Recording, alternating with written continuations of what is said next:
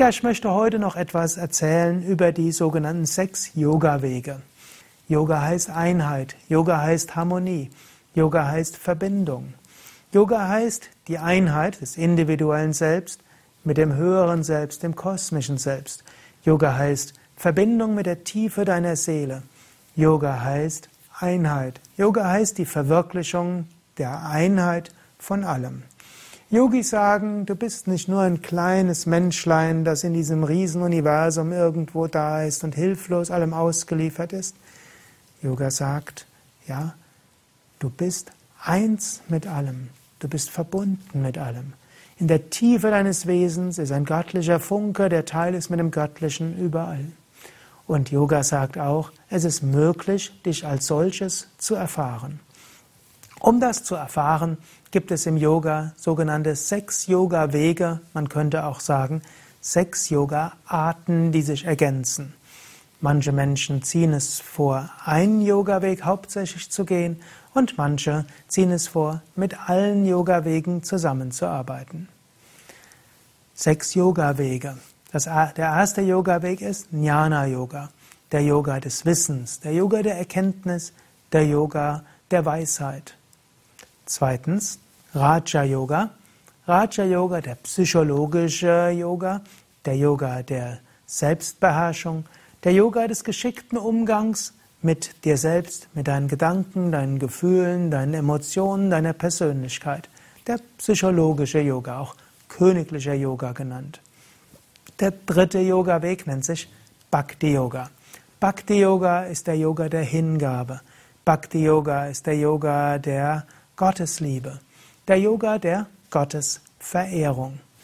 Bhakti Yoga ist ein besonders schöner Yoga, ist ein Yoga, um Gott zu erfahren, was auch immer du darunter verstehen magst. Der vierte Yoga nennt sich Karma Yoga.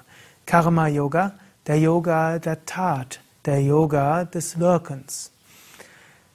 Fünfter Yoga-Weg ist Kundalini Yoga, der Yoga der Energie der Energieerweckung. Und der sechste Yoga-Weg nennt sich Hatha Yoga. Hatha Yoga, der Yoga der Körperübung. Der Yoga, um deinen Körper stärker zu machen, flexibler zu machen, um deinen Körper beherrschen zu können, zu entspannen und tiefere auch psychische und geistige Erfahrungen zu machen. Die Yoga-Wege im Einzelnen. Zunächst Jnana Yoga. Der Yoga des Wissens. Jnana Yoga stellt Fragen wie, wer bin ich? Woher komme ich? Wohin gehe ich? Was ist der Sinn des Lebens? Gibt es eine höhere Wirklichkeit? Wenn es diese höhere Wirklichkeit gibt, wie kann ich sie erfahren? Was ist Glück? Wie kann ich das Glück erfahren? Was ist der Sinn des Lebens? Wie kann ich so handeln, dass ich diesen Sinn des Lebens erfülle? Das sind die Fragen, die der Jnana Yoga stellt. Es gibt auf unseren Internetseiten umfangreiche hm, ja, Texte, umfangreiche Videos und umfangreiche Audio-Podcasts zum Thema Jnana Yoga. Und wir haben bei Yoga Vidya viele Seminare zum Thema Jnana Yoga. Ich will ihn nur kurz streifen. Jnana Yoga stellt die Frage, wer bin ich? Wenn du analysierst, wer bin ich, kannst du feststellen, ich bin Bewusstsein. Körper verändert sich. Körper ist mal gesünder, Körper ist mal weniger gesund. Der Körper war vor 20 Jahren anders als heute, wird in ein paar Jahren wieder anders sein. In Wahrheit bist du nicht der Körper, du bist das Bewusstsein hinter dem Körper. Es ist möglich, dass du dich selbst erfährst als Bewusstsein jenseits des Körpers. Und wenn es dir gelingt, dich zu spüren als Bewusstsein jenseits des Körpers, dann kannst du gelassener damit umgehen mit den Veränderungen des Körpers. Du bist auch nicht die Psyche, die Persönlichkeit. Persönlichkeit ändert sich. Verschiedene Teile der Persönlichkeiten sind mal aktiver und dann mal andere. Je nach Situation wird mal der eine Teil einer Persönlichkeit hervorgerufen, mal der andere. Du bleibst gleich. Emotionen kommen, Emotionen gehen. Mal bist du ärgerlich, mal vielleicht ängstlich, mal freudevoll, mal voller Liebe. Emotionen kommen, Energien, Emotionen gehen. Du bleibst gleich. Es gibt diesen berühmten Ausdruck eines großen Meisters namens Swami Shivananda. Frag, wer bin ich? Erkenn dein Selbst. Sei frei. Das ist ein großer Weg, der Jnana Yoga. Und der Jnana Yoga sagt, du bist in Wahrheit ewig und unendlich. Du bist eins mit der Weltenseele, eins mit dem Göttlichen. Du kannst das erfahren, du kannst es spüren. Der zweite Yoga-Weg nennt sich Raja Yoga. Raja heißt König. Raja Yoga ist der königliche Yoga. Raja Yoga ist der Yoga der Herrschaft über den Geist. Herrschaft über den Geist heißt jetzt nicht, dass du in jedem Moment deinen bestimmst, welchen Geisteszustand du hast. Aber Raja Yoga versetzt dich in die Lage, deine Gedanken zu steuern. Wer im Raja Yoga voranschreitet, kann Einfluss nehmen auf die Gedanken, die im Geist sind. Du bist deinen Emotionen nicht hilflos ausgeliefert. Du bist nicht den Gemütszuständen ausgeliefert. Du kannst auf deine Gemütszustände Einfluss nehmen. Du kannst dich zum Raja machen, zum König, zum Herrscher. Angenommen, du bist ängstlich, weil irgendeine wichtiges, etwas Wichtiges kommt. Du kannst deinem Geist sagen, ja, toll, dass du Angst produzieren kannst. Schön, dass du mir sagen willst, da ist etwas Wichtiges. Schön, dass du meine Energien aktivierst. Schön, dass du da bist. Und ich habe Vertrauen. Ich weiß, tief im Inneren von mir ist alles Wissen. Tief im Inneren von mir ist Energie. Ich freue mich auf das, was ich gleich machen kann. So kannst du deine Gedanken beobachten, du kannst ihrer bewusst werden, du kannst deine Emotionen, Gedanken würdigen und dann kannst du einen anderen Gemütszustand hervorrufen. Raja Yoga ist ein sehr faszinierender Yoga-Weg, ein sehr machtvoller Yoga-Weg. Auch darüber findest du auf unseren Internetseiten sehr viel. Der dritte dieser Yoga-Wege nennt sich Bhakti Yoga. Bhakti Yoga ist der Yoga der Hingabe. Bhakti Yoga ist der Yoga der Gottesverehrung. Bhakti Yoga erkennt, hinter allem ist das Wirken einer höheren Kraft. Die Schönheit in diesem Universum ist nicht irgendwo zufällig, sondern da ist das Göttliche zu erkennen. Im Innern von jedem Menschen ist das Göttliche zu erkennen. Was auch immer in dem Leben geschieht, da ist das Göttliche. Du kannst mittels Bhakti-Yoga-Techniken diese Hingabe erzeugen. Letztlich was die Übung, die du beim letzten Mal geübt hast, Schönheit zu genießen, Liebe zu deinen Mitmenschen zu spüren, sind typische Bhakti-Übungen. Äh, du kannst Liebe erzeugen, Freude in deinem Geist erzeugen. Es gibt da noch viele andere Techniken. Es gibt Mantra singen, es gibt Rituale, es gibt ah, auch die Möglichkeit, Symbole für die Wahrheit aufzustellen, wie du hier zum Beispiel sehen kannst. Eine Kerze ist nicht nur etwas Schönes, sondern symbolisiert auch Gott.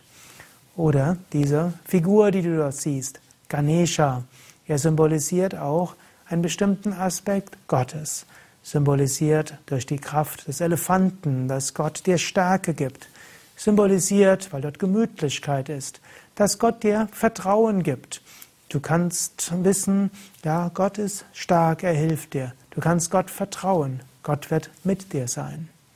So gibt es im Bhakti Yoga verschiedene Möglichkeiten, um Hingabe zu spüren, Gottes Gegenwart wirklich zu erfahren und zu spüren.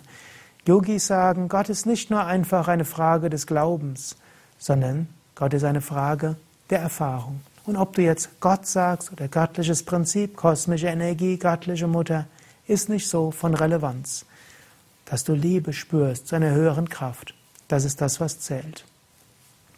Der vierte Yoga-Weg nennt sich Karma-Yoga. Karma heißt sowohl Handlung als auch Schicksal. Karma-Yoga heißt, die Lektionen im Alltag anzunehmen und mit Engagement dein Leben zu gestalten als uneigennütziges Dienen. Karma Yoga ist so zweifach. Zum einen ist es das Annehmen von allem, was kommt, als Lernaufgabe. Wenn du Karma Yoga ernst nimmst, dann wirst du alles annehmen, was kommt. Wenn dein Chef, dich ungerechtfertigterweise schimpft, dann danke innerlich dafür. Es ist eine Gelegenheit zu wachsen. Wenn es stressig wird, danke innerlich darüber. Und danke dafür. Es ist eine Gelegenheit zu wachsen. Wenn Menschen freundlich sind, danke auch das. Wenn etwas erfolgreich ist, danke dafür. Wenn etwas schief geht, danke dafür. Alles, was kommt, ist Lektion. Das ist die Einstellung, die ein Karma-Yogi entwickelt. Leben eine Schule, Schicksal als Chance. Aber auch zum Zweiten, der zweite Aspekt des Karma-Yoga ist Einsatz für die gute Sache. Engagiere dich für andere. Tu etwas für andere. Im Kleinen machst du das natürlich. Du kümmerst dich um deinen Partner, um deine Eltern, um deine Kinder. Du hilfst hoffentlich deinen Nachbarn, wenn sie etwas brauchen. Wenn du Menschen siehst, wünschst du ihnen einen guten Tag und so weiter. Das kannst du kultivieren. Du kannst schauen immer wieder, wie könnte ich jemand anderem helfen? Wie könnte ich jemand anderem dienen? Indem du überlegst, wie du anderen hilfst, öffnet sich dein Herz, spürst du Liebe und es entsteht dieses Gefühl der Verbundenheit. Und auch wenn du das Karma nimmst als Lektion zum Wachsen, verbindest du dich auch. Darum geht es im Yoga, Einheit. Du schaffst Einheit, indem du das Leben als Schule nimmst, als Gelegenheit zum Wachsen. Du schaffst Einheit, indem du anderen mit Liebe hilfst. Der fünfte Yoga ist Kundalini Yoga, der Yoga der Energie. Kundalini Yoga sagt, du hast unendlich viel Energie in dir. Es gibt keinen Moment, wo du keine Energie hast. Das Aus, der Ausdruck Burnout ist eigentlich ein vollkommen falscher Ausdruck. Nicht deine Flamme kann ausgehen, du kannst dich nicht verausgaben. In dir ist immer Energie drin. Und du kannst lernen, diese Energie zum Fließen zu bringen. Du hast Chakras, Energiezentren, die du öffnen kannst. Du bist in einem Ozean von Prana, von Lebensenergie. Du kannst lernen, Energie aufzunehmen. Du kannst lernen, Energie in dir zu erwecken. Du kannst lernen, Zugang zu finden zu den höheren Chakras. Sind die höheren Chakras aktiv? Dann erfährst du höhere Bewusstseinsebenen, erfährst du Einheit. Der sechste Yoga-Weg ist der Hatha-Yoga. Und Hatha-Yoga hilft dir, deinen Körper besser zu spüren. Er hilft dir, entspannter zu sein. Er hilft dir, besser zu meditieren. Gerade wenn du Schwierigkeiten hast, deinen Geist zu konzentrieren und zur Ruhe zu bringen, kann ich dir nur empfehlen, übe Hatha Yoga. Die Yoga Asanas, die Stellungen, das Pranayama, die Atemübungen, die liegende Tiefenentspannung, all das hilft, Spannungen loszulassen, zur Ruhe zu kommen, den Geist zu konzentrieren. Des Weiteren, die Asanas helfen, dass die Hüften flexibler sind, der Rücken stärker und alle Muskeln entspannter, flexibler und stärker.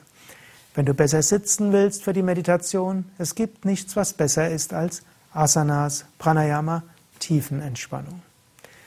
Hatha Yoga bewirkt aber noch mehr. Durch Körperübung kommst du zur Erfahrung deines Selbst. Durch Körperübung schaffst du höhere Bewusstseinsebenen. Durch Körperübungen, Atemübungen und Entspannung erfährst du eine höhere Wirklichkeit. So ist Hatha Yoga auch etwas, um höhere Bewusstseinsebenen zu spüren. Zusammenfassend sechs Haupt-Yoga-Wege.